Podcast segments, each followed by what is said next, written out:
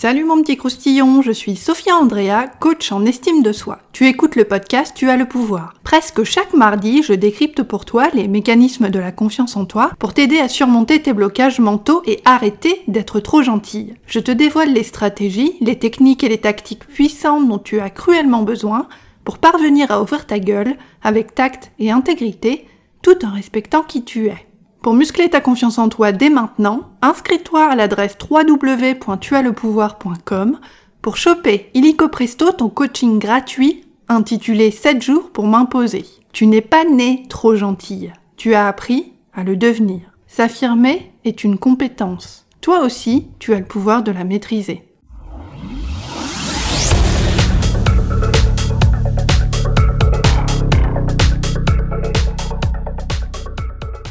Cet épisode du podcast Tu as le pouvoir est un épisode spécial coaching. J'ai le plaisir de recevoir Clara, fidèle auditrice du podcast Tu as le pouvoir, qui a voulu profiter de 60 minutes de coaching 100% gratuit avec moi pour décrypter ses blocages et bénéficier de stratégies adaptées pour passer à l'action dans sa vie et commencer s'imposer. Si tu veux en profiter toi aussi, rendez-vous à l'adresse www.tuaslepouvoir.com. Inscris-toi dès maintenant et tu recevras rapidement une invitation personnalisée pour travailler avec moi, sans débourser un centime, devenir la star du podcast et repartir avec ces putains de clés qui te manquent aujourd'hui pour ouvrir ta gueule avec tact et intégrité. Dans cet épisode du podcast Tu as le pouvoir, Clara et moi on parle pensée positive, relations amoureuses toxiques. On parle aussi de la peur de s'attacher aux autres, de la difficulté à leur faire confiance quand on a connu une rupture amoureuse ou des ruptures amicales difficiles, de la façon dont l'image qu'on a de nous-mêmes nous empêche de nous montrer sous notre vrai jour, et on parle aussi de l'importance de faire confiance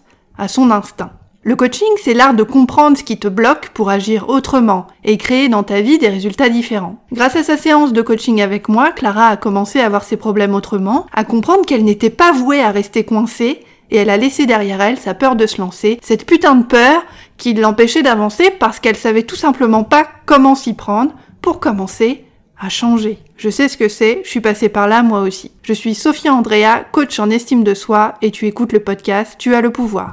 C'est parti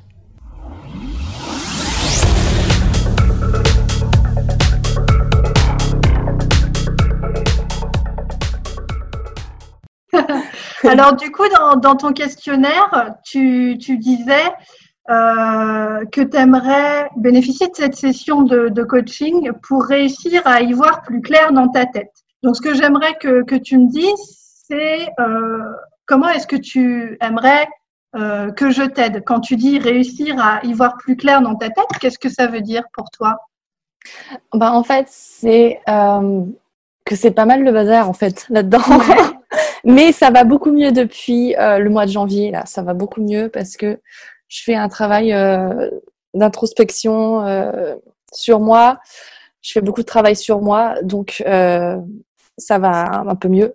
Mais pour, enfin, j'ai un peu de ménage à faire quand même dans ma tête parce que bah, j'ai des, un petit peu des problèmes de, de confiance en moi et ça, ça fait des années que ça dure, donc c'est pas facile de d'enlever ces habitudes qui se sont ancrées pour les remplacer avec autre chose. Donc, euh, je sais pas trop comment régler ce problème parce que ça, ça m'empêche euh, des fois de, de prendre euh, certaines choses, ça m'empêche d'accéder à certaines opportunités. Mm-hmm. Donc, j'aimerais bien dire stop et, arriver à, à m'imposer une bonne fois pour toutes. quoi. D'accord. Alors, au niveau des progrès, des changements que tu as réussi à, faire ces derniers mois, qu'est-ce que tu as réussi à mettre en place pour toi qui est positif aujourd'hui? Alors, ce que j'ai réussi, c'est euh, à avoir une pensée un peu plus constructive et positive. Ouais. Que d'habitude. Euh, donc, euh, je me suis forcée au début parce que forcément, c'était pas naturel. Mm. Mais voilà, j'ai même, je me suis mise, même mise à écrire des, des, pensées positives tous les matins ou euh, juste d'écrire ce qui me passe par la tête comme pensée pour juste les voir écrites. Et euh, ça, ça change énormément de choses parce que rien de les voir écrites, ça, je sais pas, ça, ça, ça, ça nous fait prendre conscience en fait de ce qu'on pense. Oui. Donc, euh, j'ai fait.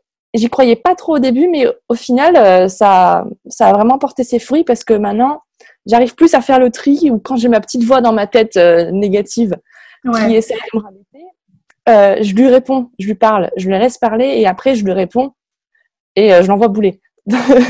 Euh, donc ça maintenant, voilà, je suis contente, j'ai réussi à faire ça. Bon après il y a forcément il y a des, des rechutes, mais c'est un oui, c'est normal, c'est normal. Donc j'y vais par petites victoires, petit pas par petit pas. donc ça c'est déjà pas mal ce que j'ai réussi à faire. Et du coup, bah, je crois un peu plus en moi, je suis un peu plus positive dans mon entourage. Euh, je lâche prise un peu plus euh, facilement. Mm-hmm. Euh, voilà, ça c'est déjà pas mal comme progrès. Ah bah oui, c'est génial. De toute façon, il n'y a pas de, il a pas de petite victoire dans le sens où en fait la progression c'est jamais quelque chose de linéaire.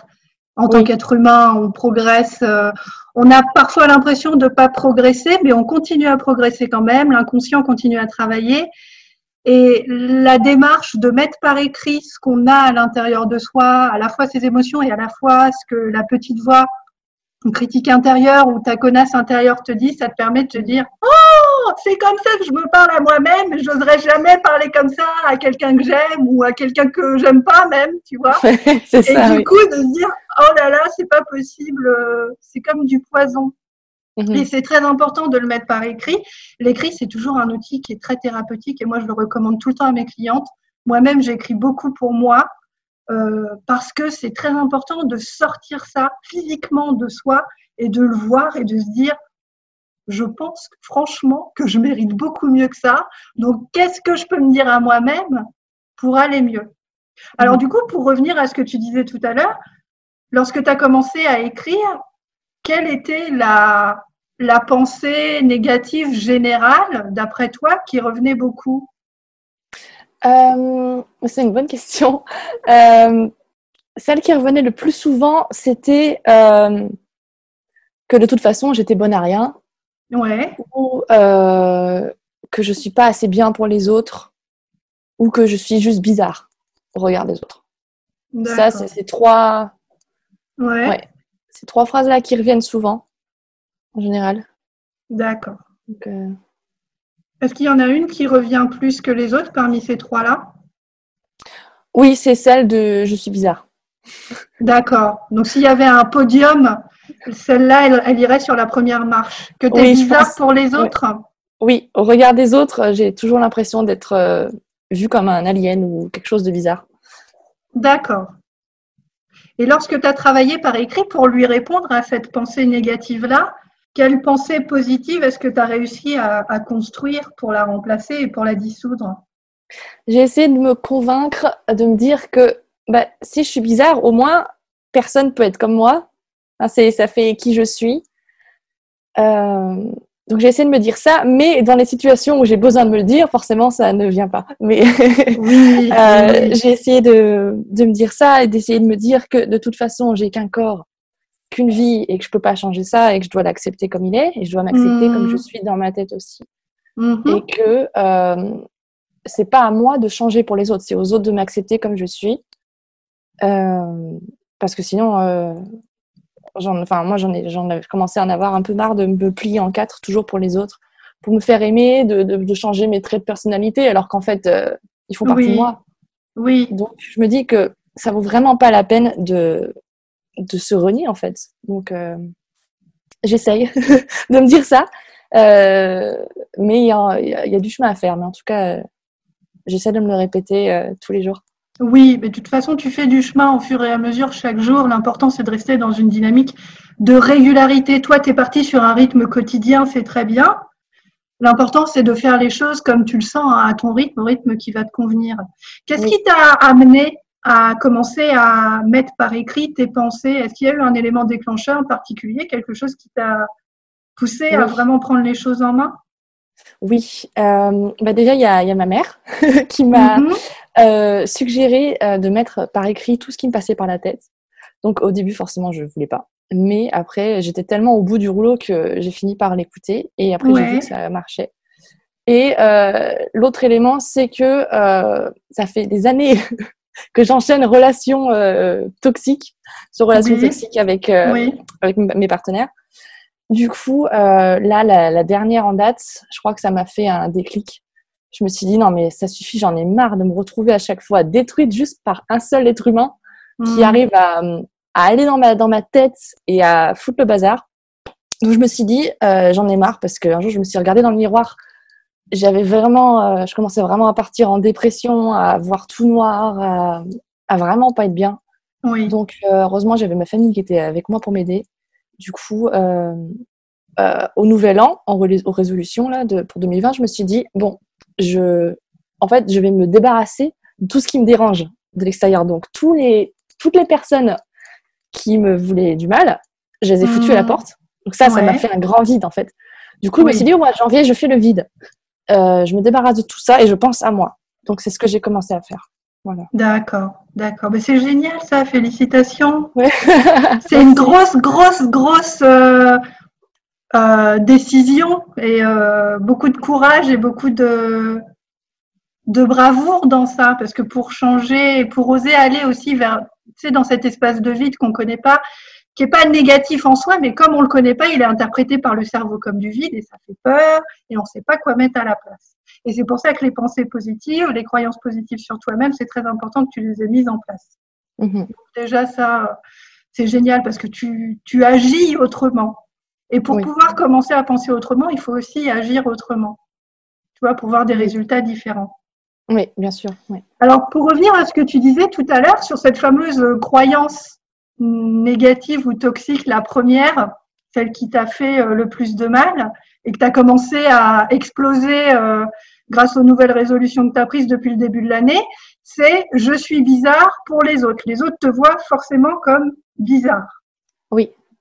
Alors, qu'est-ce que ça signifie pour toi le terme bizarre? Qu'est-ce qu'il y a là-dedans?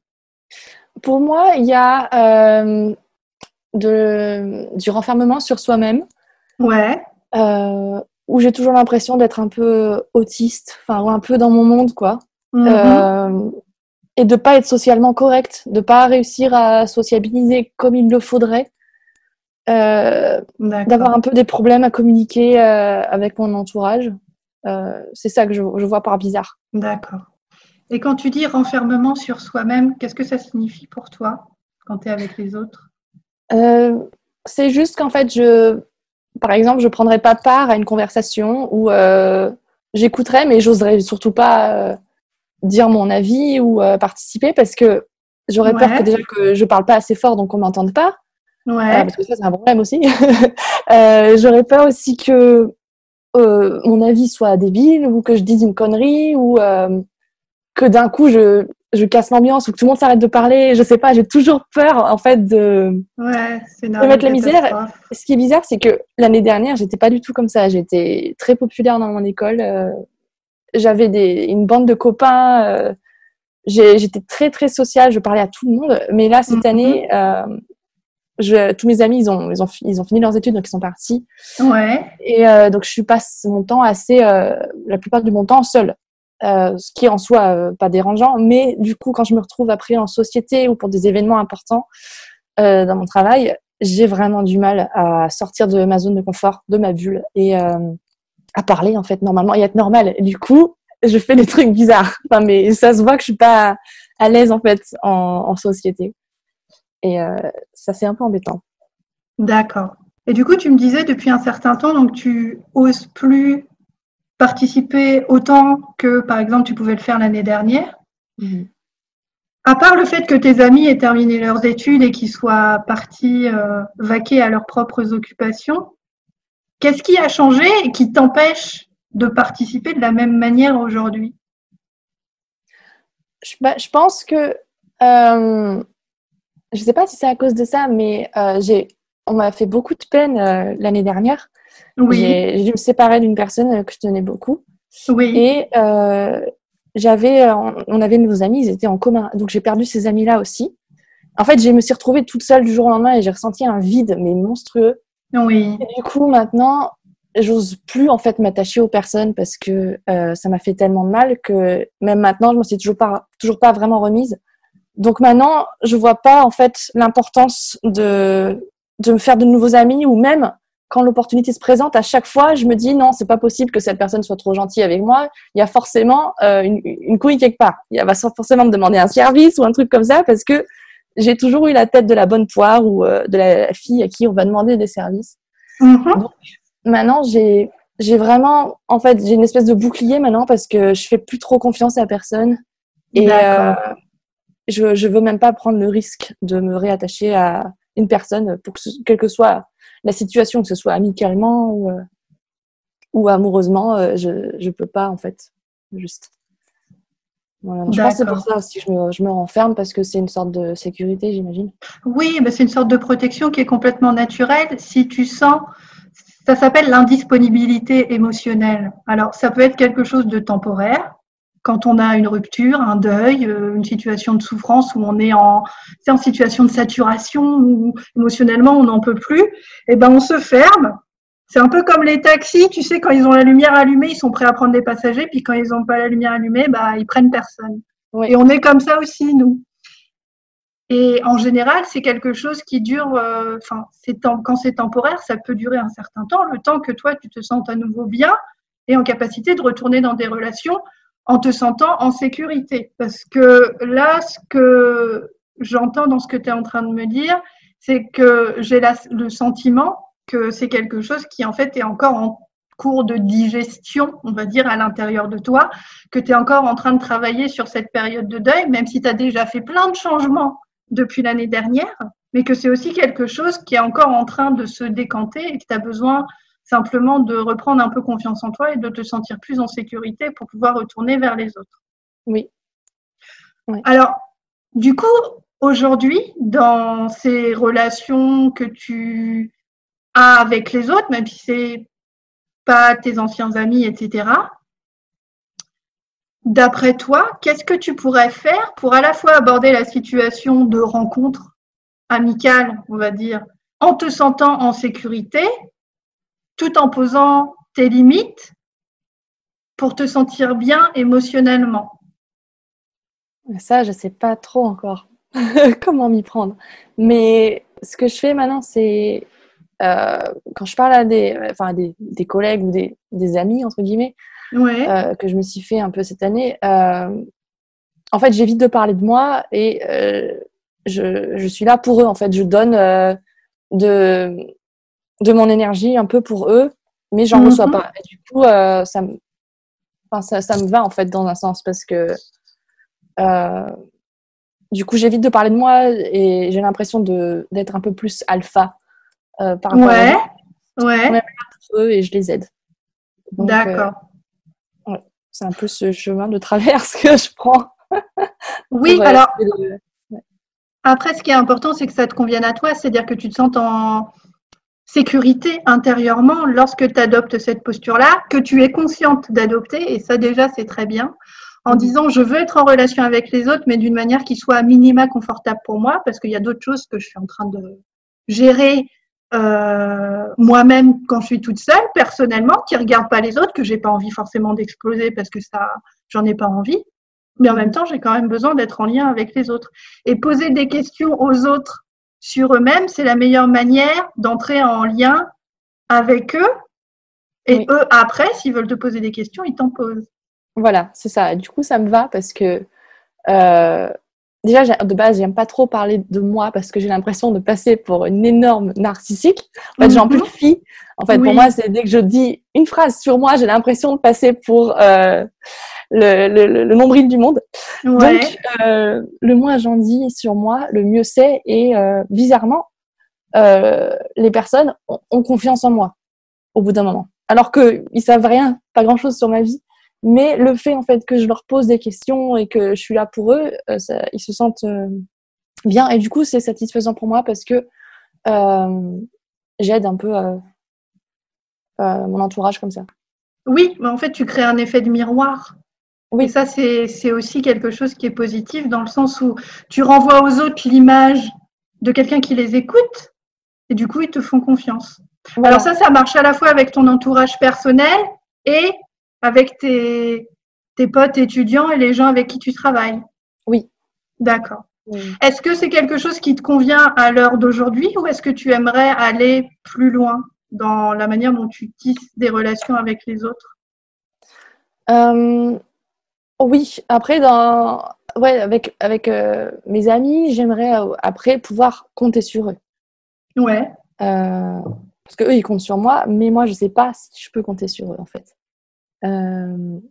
Parce que j'ai toujours un petit peu peur de me faire avoir. Donc, oui, j'aimerais après arriver à approfondir cet aspect-là. D'accord, très bien. Et qu'est-ce que ça signifie pour toi se faire avoir? Se faire avoir, c'est quand quelqu'un se sert de moi, par exemple, ou me demande un Mhm. service.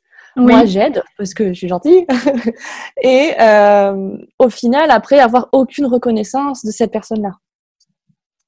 D'accord. Euh, ou juste, voilà, passer du temps avec une personne, essayer de l'aider euh, émotionnellement ou pour n'importe quel truc. Mhm. Euh, au final, après, quand moi, je suis dans la même situation, ne pas avoir accès à ça parce que cette personne-là, juste, ne veut pas. Ne peut pas, ou voilà. Pour moi, c'est ça, se faire avoir, c'est juste croire en quelque chose qui, en fait, euh, n'est n'est pas là. Donc, euh, D'accord. D'accord. Et d'après toi, dans le passé, pour quelles raisons, autres que ta gentillesse, est-ce que tu t'es fait avoir, entre guillemets? Quels sont les autres facteurs qui, pour toi, sont entrés en ligne de compte dans ces relations-là? Euh, bah, disons que ça fait assez longtemps que euh, pour sociabiliser avec les gens, j'ai toujours eu des soucis en fait, même toute petite. Mes parents Ouais, ils ont changé d'école euh, tout le temps. Euh, Ouais. Pas en cours d'année, mais chaque année, je, je me rappelle, je changeais d'école. Mhm. Et Au final, j'ai fini par faire des cours par correspondance ouais, parce que euh, je sais pas trop pourquoi en fait, mais, mais du coup, je me suis fait pas mal euh, harceler à l'école. Mhm. euh, comme beaucoup de gens, j'imagine. Euh, et du coup, euh, je faisais confiance aux gens. Enfin, j'étais vraiment, euh, je faisais un peu tout pour tout le monde. J'étais, j'avais pas trop de limites. ouais, Euh, au final, après, je me prenais toujours une claque dans la figure. à chaque fois, il y avait toujours, je, voilà, on me rendait la monnaie de ma pièce. Donc maintenant, voilà, c'est vrai que j'ai vraiment du mal à, à m'ouvrir parce que euh, ça fait des années que ça dure. Du coup, j'ai l'impression que dans ma tête, les humains, mais c'est vraiment des horreurs, quoi. mais, Oui, le portrait Euh, robot est pas très flatteur, ouais. mais- Oui, je comprends. Même si après, voilà, même quand je m'attache à des personnes, je me dis non, c'est bon, il va rien se passer. Mais en fait, si à chaque fois, il y a toujours un petit truc surnois qui arrive au bout d'un moment. Euh, donc voilà, c'est vrai que c'est assez compliqué. D'accord. Alors ça, c'est ton mode de fonctionnement qui s'est construit avec les années par rapport à ton enfance et puis que tu as conservé avec toi et que tu as compris aussi il y a quelque temps, suite aux ruptures que tu as vécues, euh, que ce soit amoureuse ou amicale, que c'était quelque chose qui fonctionnait plus pour, plus pour toi. Oui. Euh, lorsque quelqu'un, euh, dans le cadre d'une relation euh, qu'il ou elle a avec toi, n'est pas à la hauteur, on, on va dire, de tes espérances ou ne te renvoie pas ce que tu as besoin ou n'est pas là pour toi. Mhm. Qu'est-ce que tu fais d'habitude dans, dans, ce, dans ce cas de figure-là? Quand une personne n'est pas là pour moi, par exemple, Mhm. ce que je fais, bah, c'est que je me renferme naturellement D'accord. parce que euh, je me sens pas honteuse, mais j'ai l'impression qu'on m'a on m'a volé euh, une partie de moi en fait. Du coup, je me renferme parce que euh, pour, juste pour me protéger. Oui. Euh, soit je fais ça, soit dans les rares des cas, euh, je je proteste. mais D'accord. euh, ça ça m'est arrivé il y a pas longtemps avec euh, une fille qui empiétait un peu trop sur mon territoire, mais c'est plutôt rare. Mais la, la plupart du temps, voilà, c'est plus le renfermement en fait. Il y a quelque temps, Clara s'est retrouvée dans une situation inédite. Une copine de sa sœur, sa petite sœur, est venue pour quelques jours vivre chez elle. Clara et sa frangine vivent en coloc toutes les deux à Londres. Cette visiteuse s'est rapidement montrée critique et verbalement agressive, une de ces nanas qui critiquent les autres dans leur dos et écrase l'espace tout en étant convaincue qu'elle a confiance en elle. Une de ces personnes que la politesse n'étouffe pas, malheureusement, alors que ce serait loin d'être un luxe. La venimeuse visiteuse critique Clara devant sa sœur et dans son dos. Et elle dit clairement à Clara qu'elle est ignarde. Bref, cette nana se montre rabaissante et intransigeante. Rien ni personne ne semble trouver grâce à ses yeux. Un soir, c'est la goutte d'eau.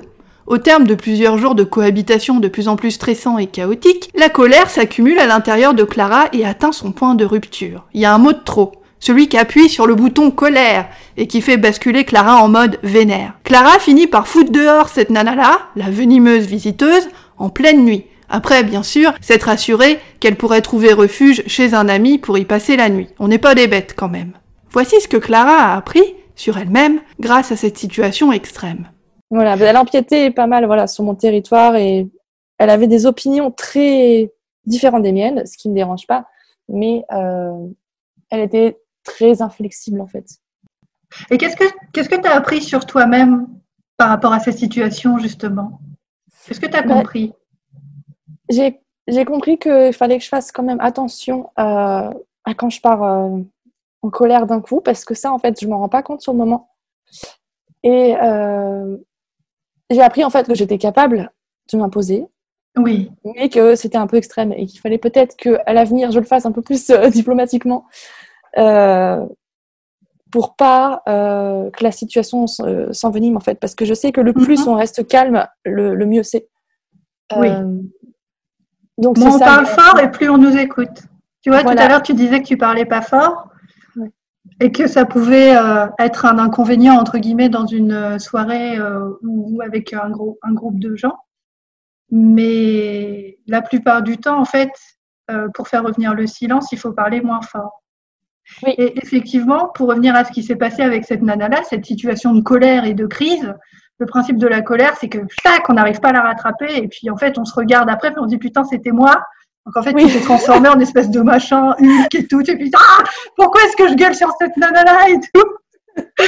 Mais en même temps, la colère, c'est aussi un signal.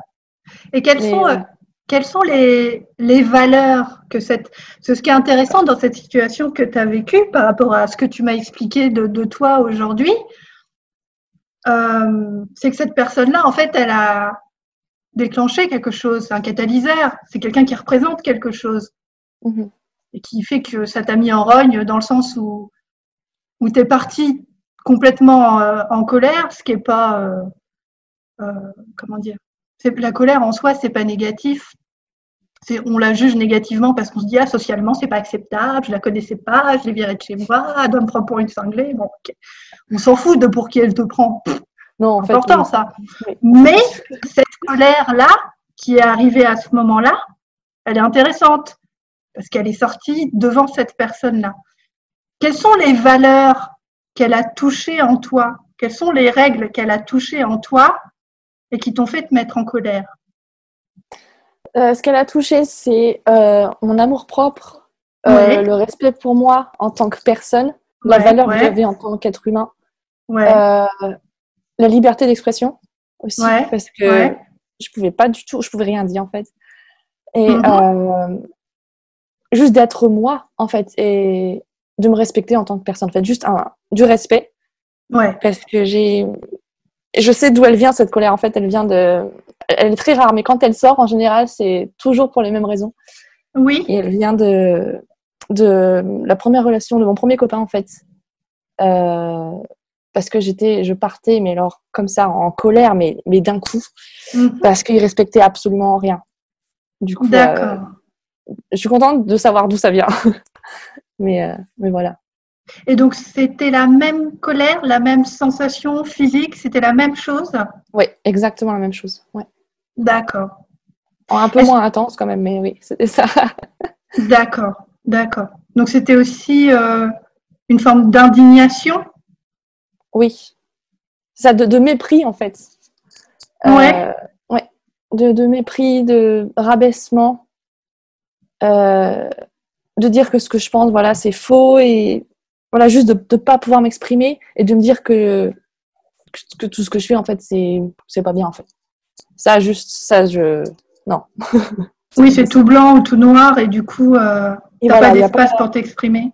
Exactement. Et, euh, ça, euh, je l'ai supporté pendant tellement longtemps que maintenant, euh, il y a la colère qui vient pour essayer de me dire wow, ça, ça va pas se passer comme ça. Oui, oui, oui, tout à fait. C'est pour ça que c'est un signal qui est très intéressant à écouter et c'est bien que tu l'aies écouté dans ce cadre-là. Après, apprendre à le moduler et que ça sorte différemment, c'est aussi un travail. Mais cette indignation profonde qui est vraiment quelque chose que tu peux pas contrôler parce que, comment dire, c'est un peu comme voilà, c'est comme la respiration, c'est quelque chose qui a besoin de sortir parce que parce que si ça sort pas, en fait, ça te fait du mal à toi et que c'est intolérable physiquement, littéralement, quoi. Il faut que ça sorte. C'est ça. Est-ce que tu te souviens de, choses qu'elle a dites ou de mots qu'elle a prononcés en, particulier qui t'ont touché dans ta valeur en tant que personne? Euh, Oui. Euh, des mots tout, tout bêtes, mais qui avaient vraiment beaucoup de sens pour moi. Euh, mhm. Elle disait, euh, parce qu'elle elle était très végane. Moi, j'ai rien contre les véganes, mais elle me disait que je respectais pas la nature, que je faisais du mal à la planète, ou que ah, j'étais ignarde aussi, que je savais rien, que du coup je devais me taire je ouais, c'est sympa, mais l'ambiance directe, quoi. Ah oui, c'était Salut, je m'appelle Clara. oh, bah oui, tu connais rien. ouais, c'est sympa, ouais. Elle a l'air d'avoir quand même un petit souci de politesse de base, mais bon, euh, je sais pas. Ouais. Oui, en fait, elle était, même quand on était sortis au restaurant, euh, quelques jours auparavant, euh, j'avais un peu, j'étais très mal à l'aise en fait, parce que elle parlait très mal au serveur. Elle se mettait beaucoup trop à l'aise euh, elle respectait pas l'environnement, elle respectait pas les serveurs. Et elle parlait fort, elle jugeait les gens à côté aux tables. Et moi, j'avais juste envie de partir en fait parce que hmm. elle, en fait, elle n'était pas du tout polie. Hmm. Et euh, voilà, c'est ça. Et puis voilà, le, quand elle parle de moi et qu'elle dit que je sais rien et que je ferais mieux de me taire, ça, voilà, ça, ça affecte quand même un petit peu. Donc, euh, tout à fait. Donc il y avait aussi, euh, elle disait que j'avais pas confiance en moi non plus. Euh, donc ça, ça ne fait pas plaisir non plus. Et qu'est-ce que tu aimerais lui répondre si tu l'avais en face de toi par rapport au fait que tu es ignarde, entre guillemets, bien entendu, et que tu n'as pas confiance en toi, bien entendu? Parce que ça, c'est des situations, tu vois, c'est des gens, ceux-là typiquement très extrêmes, euh, qui envahissent tout et qui croient qu'ils ont confiance en eux parce qu'ils confondent le fait d'écraser les autres avec, avoir confiance en eux. C'est un grand classique, tu en rencontreras plein. Aujourd'hui, euh, si tu avais euh, une personne de ce genre-là en, face de toi qui te disait des choses de ce genre-là, qu'est-ce que tu pourrais lui répondre? Qu'est-ce que tu aimerais lui répondre pour reposer ta limite et restaurer ce respect de toi-même auquel tu as droit et que toi, tu accordes aux autres aussi. Qu'est-ce que tu aimerais lui dire? Je lui dirais que euh, c'est bien qu'elle ait des, opinions, euh, enfin, qu'elle ait sa propre opinion sur la vie ou sur quoi que ce soit, mais que euh, moi, j'ai mon opinion de la vie. j'ai fait mon petit bout de chemin, j'ai vécu des choses qu'elle n'a pas vécues. On a chacun notre histoire, chacun nos cicatrices, ce qui fait qu'après, on se forge des opinions sur ce qu'on apprend et ce qu'on voit et que euh, c'est pas parce qu'une opinion diffère que il faut tout de suite euh, juger une personne en disant qu'elle est stupide. Euh, parce que c'est trop facile. Et que c'est juste bah, que c'est au final c'est l'autre personne qui est ignarde parce que elle connaît rien de moi. Et elle a elle pas en droit de de me juger aussi rapidement en fait. Voilà. Je pense que j'aurais dit ça. Mais c'est vrai que la répartie elle arrive toujours six ans après. Mais oui. euh, je pense que je lui aurais dit quelque chose comme ça. Alors ça, cette notion de répartie, tu, parlais de ça tout à l'heure au début de notre séance. Euh, tu disais en fait qu'en situation de stress, ce qui est typiquement ça, en fait, les situations potentielles de conflit ou de stress, tu sais pas forcément comment gérer, vont couper un peu euh, bah, la fameuse répartie, les mots qui vont sortir, quoi. Ou alors ça va sortir d'une manière qui va apparaître euh, pas assuré et qui va pas forcément renvoyer ce que tu aimerais renvoyer. Mhm. Euh, ça, c'est aussi quelque chose que tu peux euh, préparer. Donc l'idée avec le stress, pour commencer à l'apprivoiser, mais ça aussi, ça vient avec la pratique, c'est de préparer deux ou trois phrases que tu peux utiliser en cas de besoin, ce que j'appelle des phrases de positionnement, où tu peux répéter ces phrases-là devant ton miroir. C'est un peu comme de faire du théâtre, comme un acteur qui va se préparer pour un rôle et qui sait que quand il arrivera en scène, il pourra dire son texte. Ça peut être une phrase très courte, ça peut être une phrase qui va sortir maladroitement et tu peux être sûr que ça va sortir maladroitement, c'est normal. Donc c'est quelque chose aussi que tu peux faire, euh, comme tu écris déjà, de dire voilà, je vais créer une ou deux phrases de positionnement. Ça peut être une phrase aussi simple que je ne suis pas d'accord avec toi, je te demande de me parler calmement, ou j'aimerais qu'on décale notre conversation pour qu'on discute une fois que toi et moi, on se sentira moins énervés. C'est des phrases aussi simples que ça, qui peuvent sortir de manière automatique et mécanique et qui permettent de remettre les choses à plat si aussi tu as en face de toi quelqu'un qui est disposé à rester ouvert au dialogue. Mhm. Parce que ça va dans les deux sens. Dialogue, il faut être deux. Si en face, tu as quelqu'un qui n'est pas du tout open parce qu'il est parti dans son trip, etc., ou qui sait qu'il a déjà raison, ça marchera pas. Mais c'est pas de ta faute. Ça veut pas dire que c'est pas toi. Tu vois qu'il y a quelque chose qui cloche chez toi ou que tu n'as pas fait ton taf. Ouais. L'important, c'est d'avoir ces petites phrases-là préparées, une ou deux, et de pouvoir les utiliser en cas de besoin. Parce que le stress, il arrive et il arrivera biologiquement, naturellement. C'est normal. Tu es stressé, tu es en danger, ton corps, il ne demande pas de réfléchir, il te demande de te casser ou de te battre. Ça s'appelle mmh. le réflexe combat-fuite. Soit on se bat, c'est un réflexe de survie, les gens qui rentrent dans la gueule des autres, soit on fuit. Oui. Donc pour se protéger, ton corps, il ne demande pas ton avis. Et c'est pour ça que tu ressens du stress et que tu as l'impression que tu ne peux rien faire contre. Mmh. Donc ça, c'est quelque chose que tu peux créer, travailler dessus, le répéter devant ton miroir et les utiliser en cas de besoin. Si tu sens que tu es dans une situation de conflit où tu as besoin de simplement, pas nécessairement entrer en, en opposition, mais dire là tu vas trop loin, moi je veux restaurer mon espace, donc je te demande de décaler notre conversation, je te demande de parler moins fort, je te demande de t'adresser à moi calmement, je te demande de me parler avec respect. Toujours commencer les phrases par je et pas par tu. D'accord. Je te dis que. Moi, je te dis que. Et pas tu me parles mal. Parce que quand on commence une phrase par tu, l'autre l'entend comme une accusation. T'es comme ça, c'est pas comme ça. Donc du coup, le dialogue, euh, il se ferme en fait parce qu'on se sent accusé.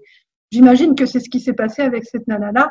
Elle a dû commencer, c'est tu, et tu, et ta sœur, et machin, et puis boum Donc déjà, euh, cette connexion et ce lien, en fait, sont déjà détruits par euh, à la fois ce jugement qui était déjà formé, et puis la manière de le verbaliser, quoi. Oui, c'est sûr.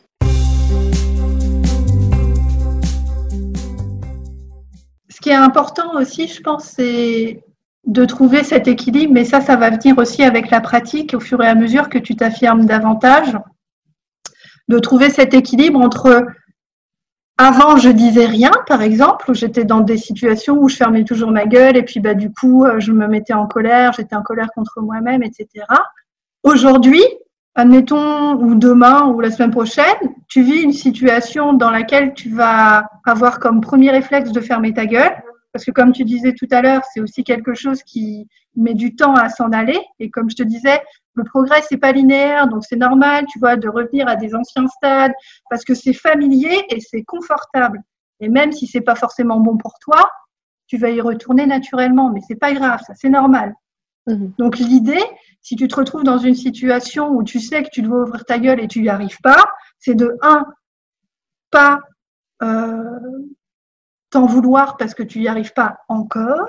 Donc, si tu as ta petite voix qui te dit Ouais, t'es bizarre, euh, les autres ils vont penser ça, t'es pas assez bien, tout ça, elle, déjà, tu l'as commencé à, la mettre sous contrôle et à l'entendre. La deuxième chose que je te conseille, c'est de te dire Bon, j'ai pas réussi à faire ce que je voulais, j'ai pas réussi à dire ce que je voulais dire. Qu'est-ce que je peux faire la prochaine fois pour me positionner d'une manière plus active? C'est-à-dire moins passive et plus active. Qu'est-ce qui me semble possible, faisable Le premier pas, le plus facile, qu'est-ce que je peux faire Qu'est-ce que je peux dire? Ou la prochaine fois que ça, ça m'arrive, je vais répondre ça, ça ou ça. D'où l'intérêt des petites phrases de positionnement dont je te parlais tout à l'heure. Bien sûr, oui. Donc l'idée, c'est pas de rester sur qu'est-ce que j'aurais pu faire ou tout ça, mais de dire comment est-ce que je peux me préparer mieux pour la prochaine fois? La Clara qui a confiance en elle, celle qui a 100% confiance en elle et qui a plus peur du regard des autres et qui a plus peur d'être jugée comme bizarre. Comment est-ce qu'elle se comporte au quotidien avec les gens? Euh... Ça, je sais pas. je pense que si j'avais 100% confiance en moi, mais ça changerait, mais, tout quoi. Mais avec les gens, euh... mais juste je m'en ficherais en fait. Si je parle avec une personne et qu'elle m'aime pas, je me dirais bah ok, next. Mhm. Euh, je vais je vais pas je vais pas changer parce que au fond on peut pas changer une personne. Donc moi je peux pas changer les autres, les autres peuvent pas me changer non plus. Donc euh, là pour le coup c'est soit noir soit blanc en fait. Euh, mais je pense que voilà je, je m'en ficherai du regard des autres Ouais. et je serais plus ce serait plus facile pour moi de dire en fait ce qui me passe par la tête Ouais. et parce qu'en fait quand je suis dans ma famille ça va en fait. Je dis tout ce que je veux je pense il y a aucun problème. Et je me dis bah Mhm. ils m'acceptent comme je suis. Mais après je me dis ah mais c'est ma famille euh, ça fait longtemps qu'ils me connaissent euh, je fais partie d'eux et tout ça. Du coup en fait il faudrait que j'essaye après en société de rester comme je suis avec ma famille avec les autres. Mais je sais pas si je sais pas si je vais y arriver en fait. Mais Oui. ça prend du temps après, je sais que voilà dans des situations professionnelles forcément qu'on réagit un peu on est un peu voilà différent. Euh, Oui, le cadre n'est pas le même. Et Le comme cadre, tu me disais tout à l'heure, pour revenir à ce que tu as vécu aussi ces, ces derniers temps par rapport à ce deuil émotionnel et puis aux transformations que toi tu traverses en ce moment, il y a aussi ce que tu disais aussi par rapport à ton enfance, c'est-à-dire le fait d'avoir euh, euh, d'être toujours en fait dans une forme de disponibilité émotionnelle qui va faire que tu vas rendre service aux, aux autres euh, rapidement euh, peut-être malgré toi, parce que tu as besoin aussi d'être considéré ou d'être euh, prise en amitié, d'être vue et d'être reconnue. Oui. Ça, c'est complètement naturel. Ce qui peut être intéressant, je pense, pour toi, parce que la famille, c'est à part, mais dans le cadre des nouvelles relations que tu vas tisser dans les semaines, les mois à venir, c'est parce que la confiance, c'est quelque chose qui se construit. C'est un peu comme euh, il y, a, il y a un système de crédit et de débit, si tu veux, qui est intéressant et important à mettre en place, euh, à la fois pour laisser la relation se construire naturellement avec le temps, mhm. et aussi entrer dans une nouvelle relation amicale ou amoureuse de manière sécurisante pour toi. bien sûr Et ça, ça te permet aussi de te protéger et de respecter ta propre vulnérabilité, qui est quelque chose qu'on a tous, de dire je m'ouvre à l'autre au rythme qui est bon pour moi. Pas avoir l'impression d'avoir euh, l'obligation, tu vois, d'être euh, quelqu'un qui t'es pas non plus, parce que bah, toi aussi, tu as besoin de temps puis de faire les choses à ton rythme, c'est normal. On a tous, Oui. fonctionne tous comme ça. C'est pour ça que des fois, dans les relations amoureuses, t'en as un qui est là, ouais, mais ça fait six mois qu'on est ensemble, puis là, bah, ouais, mais bon, euh, moi, j'ai, je suis sort d'un truc plus difficile, donc j'ai besoin de plus de temps. Du coup, ça crée une forme de synchronisation qui est, enfin, asynchronisation. Du coup, ça marche pas parce que les gens, ils sont pas au même plan. oui c'est ça Donc, ce qui peut te permettre de rentrer plus confortablement dans des relations amoureuses ou amicales, c'est de prendre ton temps et de t'autoriser à prendre ton temps et de simplement rester consciente de tes anciens schémas qui sont en fait des schémas de petite fille qui a besoin d'être aimée, ce qui est normal, besoin d'avoir des amis, besoin d'être vue, Mhm.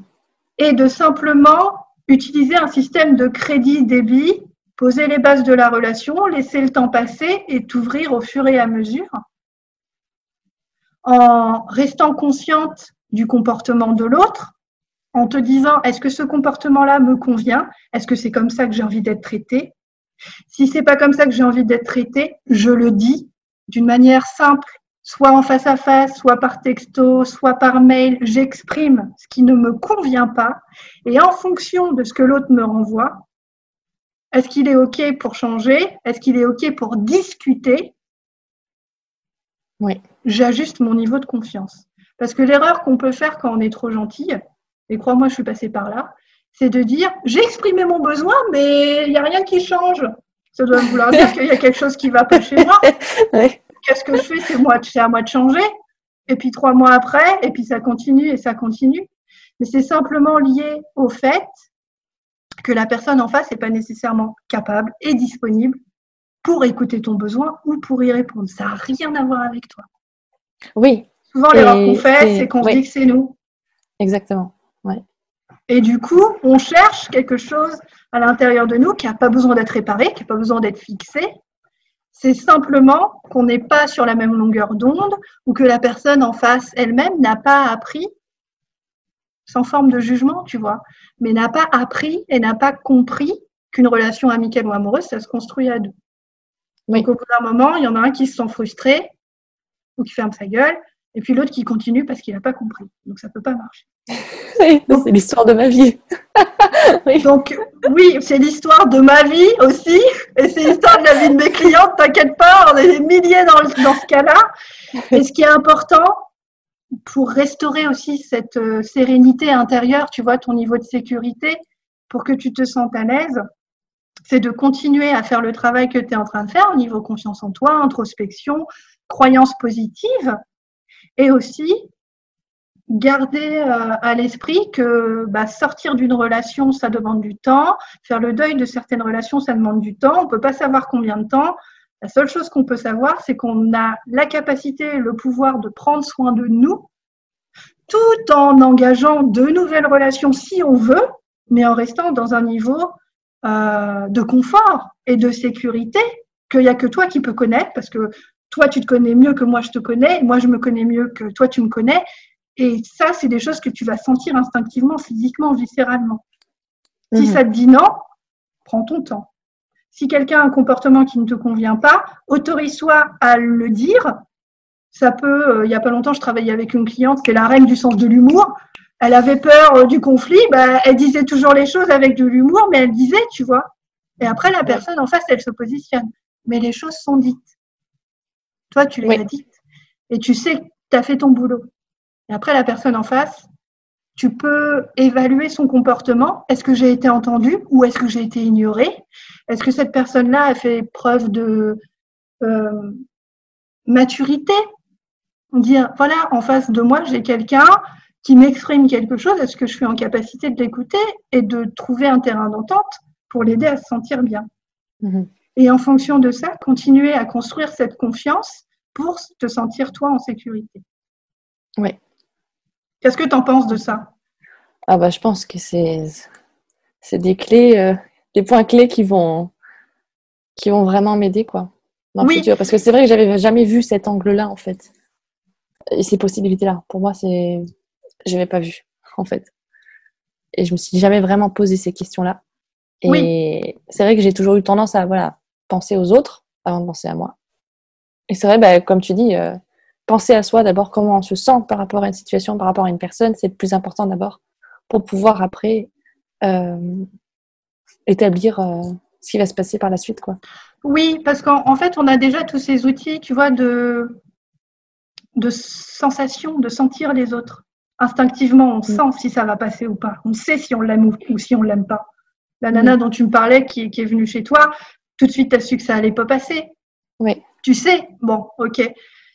Et en fait, ce système-là, physique, ce radar-là, cet instinct qui vient du ventre, qu'on a dans l'estomac, souvent on ne l'écoute pas parce qu'on a appris à pas l'écouter, parce que c'est pas mm. poli, parce que qui je suis pour juger les autres. Euh.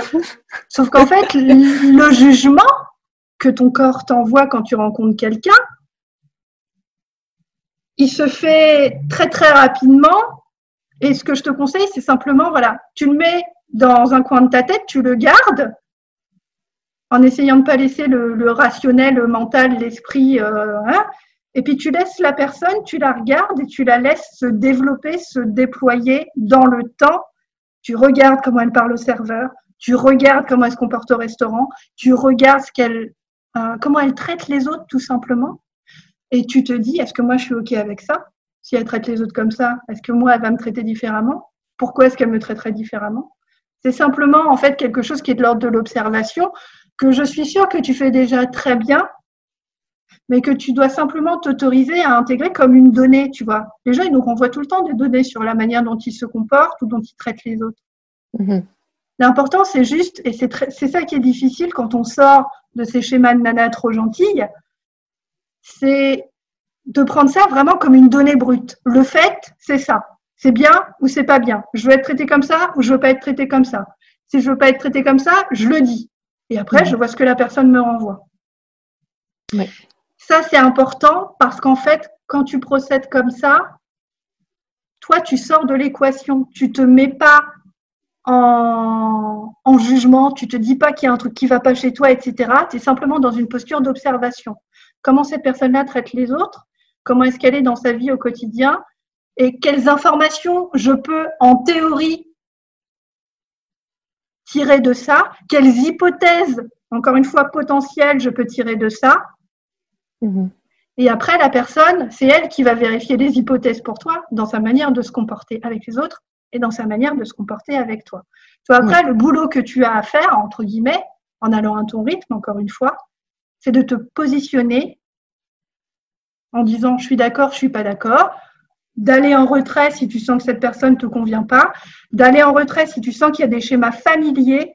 La familiarité avec les relations précédentes, c'est toujours un signe qu'il faut faire attention. Mm-hmm. Danger, danger, avant on m'a traité comme ça. Ah, ah, ah, ça c'est pareil, il faut l'écouter. Et puis prendre ton temps, prendre ton vraiment t'autoriser à rentrer dans la relation de la manière qui te paraît la plus la plus simple et la plus confortable pour toi, euh, pour respecter en fait ton, ce que moi j'appelle ton, ton microcosme hein, émotionnel, tout ce qui se passe à l'intérieur de toi. Ça demande beaucoup de travail d'écouter ce qui se passe en soi tout en étant en relation avec les autres. Oui, mais ça, je commence à le faire. Et euh, C'est super, c'est super. Et du coup, je vois que j'ai l'impression d'avoir que mon instinct, je l'écoute beaucoup plus et que il se développe du coup. Euh, et que le moindre truc, bah, j'écoute d'abord. Euh, il revient au galop en fait quand on le laisse revenir l'instinct. Euh, oui, tout ça, il fait, ça y est, il y a de la place, je me réinstalle. Youpi oui, parce qu'en fait, tu as le mental qui nous court-circuite tout le temps, le jugement, alors à la fois celui qu'on porte sur nous-mêmes et sur les autres. Et donc, du coup, il y a toujours une espèce de, de fight il y a un conflit hein, entre ce que je ressens dans mon corps, ce que mon instinct va me dire de faire, parce que l'instinct dans notre culture, c'est censé être bas, tu vois, c'est des trucs, oh l'instinct. Euh, sauf qu'en fait, euh, souvent notre mental vient en conflit. Et c'est un des trucs que j'apprends aussi beaucoup à mes clientes, c'est à écouter euh, cet instinct-là. Qu'est-ce que tu arrives à faire aujourd'hui avec ton instinct que tu faisais pas avant? Eh bien, j'arrive à, à un peu plus euh, faire la différence entre une personne bien et une personne pas bien. euh, en fait, j'arrive à le voir beaucoup plus euh, rapidement qu'avant. Super. En fait. C'est-à-dire qu'avant, je, je, me brouillais. J'avais une, je me bagarrais entre le cœur et la raison. Les deux se mélangeaient et au final, je savais pas quoi décider à la fin. Mmh, mmh, Tandis que là, j'écoute d'abord ce que je ressens moi par rapport à une personne ou une situation. Et du coup, tout vient en fait beaucoup plus vite parce que euh, vu que j'écoute à mon instinct, d'abord en, en, tout premier, euh, oh, comment on dit, en, en, première étape, en, premier lieu, voilà. Euh, et ben après tout, tout se, tout s'enchaîne naturellement. Du coup, euh, je suis contente d'arriver à écouter mon instinct et à pas me tromper en fait, à faire confiance à mon instinct parce qu'avant je faisais pas confiance. Je me disais mais non, voilà, c'est parce que j'ai peur ou c'est parce que si, parce que ça, je me trouvais des excuses. Mais là, je l'écoute, je me dis, bah, tu l'écoutes, tu verras bien ce qui se passe. Et euh, depuis que je l'écoute, euh, ça me ça me sauve quand même pas mal. Ça, ça m'aide vraiment. Mais c'est vrai que j'ai toujours en fait, je me suis adaptée en fait aux, aux gens. J'ai voulu en fait changer pour plaire pendant des années. Oui, et, je sais. Euh, et en fait, c'est pas du tout sain. Pas du tout sain pour moi et pour l'autre personne aussi, parce que l'autre personne, elle n'est pas enfin, elle n'est pas avec moi en fait. C'est juste avec une, une, sorte de, de copie ou de transformation qui est complètement euh, irrationnelle. Et euh, j'ai toujours, voilà, pendant des années, j'ai ignoré mes, mes besoins. J'ai, je me suis sacrifiée sur plein de choses, mais j'ai fait ça naturellement. Je me posais même pas la question du fait pourquoi, pourquoi je, je me mets à être comme ça. Mmh. Je me posais la question. Je me dis maintenant, c'est pour rester avec cette personne. Tellement j'avais bah, la, la, peur d'être seule ou la peur de pas plaire Hmm. Et euh, là, le génie là, ça suffit quoi. c'est faut, faut reprendre le problème euh, dans l'autre sens. mais mais c'est sûr que voilà, tout ce que tu dis, ça, ça fait vraiment, enfin ça, ça a vraiment du sens. Oui, ça, euh, ça, va décanter aussi. Oui, et ça va vraiment, ça, ça aide à voir plus clair quoi. Oui, le principe, si tu veux, au niveau de la confiance en soi, il y a un gros shift à faire entre je me positionne comme une enfant, où je, j'utilise en fait des schémas que j'ai intériorisés euh, quand j'avais 6 ans, peu importe. Et le shift, c'est vraiment de, de, se positionner comme une adulte. Et ça, c'est un gros travail parce que évidemment, tu regardes euh, tout ce qui était là depuis longtemps et tu commences à voir les choses autrement, etc. Et ça prend de l'énergie, ça prend du jus, c'est fatigant ça tire, changer, ça tire parce que, bah, bah, parce que ça vient chercher des vieux, vieux schémas psychologiques, etc. Mais tu verras que plus tu restes euh, vraiment en compassion avec toi-même et gentil avec toi-même et plus tu t'accompagnes, grâce aux phrases positives, aux croyances positives dont tu me parlais tout à l'heure, par exemple, mm-hmm. et plus le changement il se fait aussi au fur et à mesure. Oui, c'est ça, je pense que c'est très important aussi de ne pas se juger soi-même voilà, pendant ce, cette période de transition. Euh, parce que si on se juge, ben, ça bloque tout. Ouais. Et il faut juste accepter en fait euh, les petites erreurs ou accepter voilà que d'y aller petit à petit. Ouais. Et euh, voilà, si on se juge pas, ça change beaucoup de choses quand même. Parce que justement, comme tu dis, voilà, on s'accompagne et on s'entraide euh, en tant que personne en fait. Ouais. Et euh, c'est important de ne pas avoir un rapport à l'erreur qui soit. Tu vois, il y a quelques temps, j'accompagnais une cliente qui était un peu euh, mortifiée parce qu'elle faisait des erreurs. Je lui ai dit bon, on va être clair, on est des humains, on fait des erreurs tout le temps. C'est comme ça qu'on apprend. Voilà, à l'école, on nous apprend que c'est pas bien de faire des erreurs parce qu'on va avoir une mauvaise note, puis le soir quand on va rentrer, on va se faire engueuler mm. parce qu'on a eu une mauvaise note. Sauf qu'en fait, un être humain, il apprend en faisant des erreurs. Mais si tu considères qu'une erreur est simplement une information sur ce qui marche pas, et que tu mets pas dans la balance, ça encore, c'est quelque chose qu'on nous apprend beaucoup à faire dans notre éducation. Si tu mets pas dans la, balance ta valeur en tant que personne parce que tu n'as pas réussi, tu tranquille. J'ai foiré, d'accord, ça n'a rien à voir avec moi, je prends l'information comme une donnée, ma valeur ne change pas que je réussisse ou que j'échoue. L'important, c'est d'essayer. Ce que je disais à ma cliente, tu peux pas échouer si tu essayes. Hein. Tu vas avoir plus d'infos que ce que tu avais il y a deux minutes, c'est tout. Tu pourras avancer, tu sauras où tu veux aller. Et tu verras qu'en fait, et ça c'est important aussi, il y a quelque chose qui est de l'ordre du détachement en fait à, à apprendre quand on apprend à prendre confiance en soi. Et c'est là aussi que c'est important par rapport au regard des autres. C'est mhm. pas l'issue qui est importante, c'est pas ce que les autres y pensent. C'est pas qu'ils soient d'accord ou pas, c'est vraiment d'être visible, d'accepter d'être visible. Être visible, ça implique forcément d'être jugé et ça implique forcément potentiellement d'être blessé par une remarque ou autre chose. Et vraiment, la zone de confiance en soi, c'est je suis visible, j'existe, je suis sur un pied d'égalité, donc j'ai le droit d'ouvrir ma gueule. Et pour apprendre ça, pour apprendre à avoir confiance en soi, à être à l'aise avec toi-même, donc à te découvrir toi-même, parce que là, en fait, ce que tu es en train de, faire, apprendre à comprendre qui tu es, quelles sont tes valeurs, qui tu veux être et quelles relations tu veux avoir, il faut aussi apprendre ce détachement, c'est-à-dire quoi qu'il se passe, ta valeur, elle est toujours au maximum. Oui. L'action donne, une, donne un résultat et à partir de là, tu sais dans quelle direction tu veux aller. Mais ta valeur à toi, elle reste toujours la même. Et plus on apprend à se détacher de cette espèce d'enjeu scolaire du il faut que je réussisse parce que sinon ça veut dire que j'ai pas de valeur, plus on avance parce qu'on ne se juge plus et on reste dans une dynamique où on est toujours en train de progresser. Même mhm. s'il y a des fois où tu as l'impression de régresser, même si tu as l'impression de revenir à des schémas qui sont familiers, ça aussi c'est normal. L'important en fait, c'est de ne pas porter sur soi-même un jugement parental négatif où on va croire qu'en fait on a moins de valeur ou qu'on est moins digne d'être aimé parce que ceci ou parce que cela. À partir du moment où ça, ça commence à changer à l'intérieur de soi-même, il y a une posture bienveillante qui se met en place et qui se met en place pour soi-même et qui se met en place aussi pour les autres. Et qui apprend en fait à être vachement plus, même s'il y a toujours des gens qui te font chier, qui cassent les couilles, euh, tu trouves qu'ils sont cons, euh, c'est normal quoi, on est des êtres humains.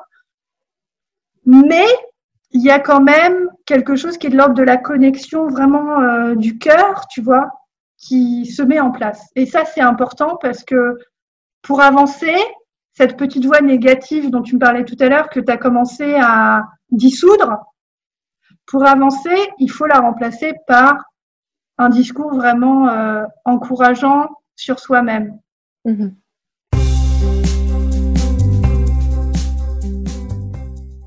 Au début de la séance, je te disais que un de tes objectifs dans le questionnaire que tu avais rempli, c'était de réussir à, y voir plus clair dans ta tête. Mhm.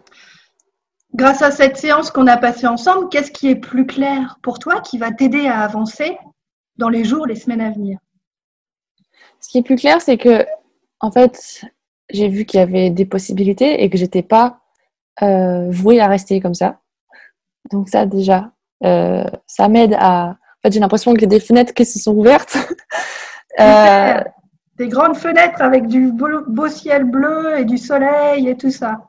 Voilà, exactement. Et du coup euh, aussi, voilà, j'ai aussi des, des, des, points, des listes euh, de phrases, euh, de stratégies à adopter aussi pour toutes les situations où j'aurais besoin en fait. Et du coup, ça me soulage parce que en fait, j'avais avant j'avais peur de, de l'inconnu en fait, de me lancer par exemple, de parler juste parce que je savais pas comment gérer ça. Mais là, en fait, j'ai des solutions, donc ça, me, fait comme un matelas en fait de, protection au cas où euh, ça marche pas en fait, ou au cas où ça marche. De toutes les manières, c'est encourageant. Quoi. C'est des, points très importants en fait qu'il faut que je mette en place, qu'il faut que je me dise tous les jours et euh, qui vont m'aider et euh, m'accompagner euh, dans ma vie tous les jours. Donc euh, voilà, il faut que je les note.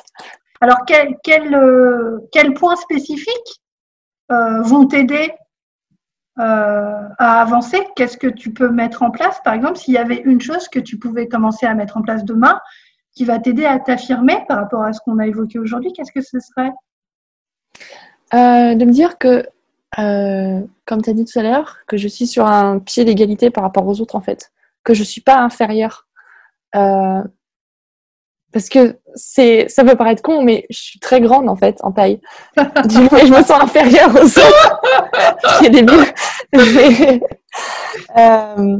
du coup, je me dis, mais il n'y a pas de raison en fait. Les autres, ils disent leur point de vue. Pourquoi pas moi en fait? Donc ça, euh, je vais le mettre en application très prochainement parce que puis j'ai envie d'essayer en fait parce que euh, j'ai envie de, de sortir mon cerveau de son canapé et euh, de d'explorer un peu parce que je me dis mais mince quand même j'ai 23 ans je veux pas passer ma vie à me taire et à rien dire euh, parce que j'ai qu'une vie et puis je veux faire quelque chose de ma vie je veux pas que ce soit les autres qui soient au contrôle tu viens d'écouter le podcast Tu as le pouvoir. Abonne-toi au podcast dès maintenant pour ouïr et jouir de chaque nouvel épisode dès sa sortie. N'oublie pas, tu n'es pas né trop gentille. Tu as appris à le devenir. S'affirmer est une compétence. Toi aussi, tu as le pouvoir de la maîtriser. Visite mon site internet à l'adresse www.tuaslepouvoir.com pour profiter illico presto de ton coaching gratuit de 7 jours. Pour me poser une question ou travailler avec moi, écris-moi à l'adresse sophia, s o p h i a C'est ton conditionnement mental, sexuel et social qui t'a appris cette fausse vérité. S'écraser, c'est être aimé. Déconditionne-toi, désobéis, rééduque-toi. Ta plus grande liberté, c'est de te foutre superbement de ce que les autres pensent de toi.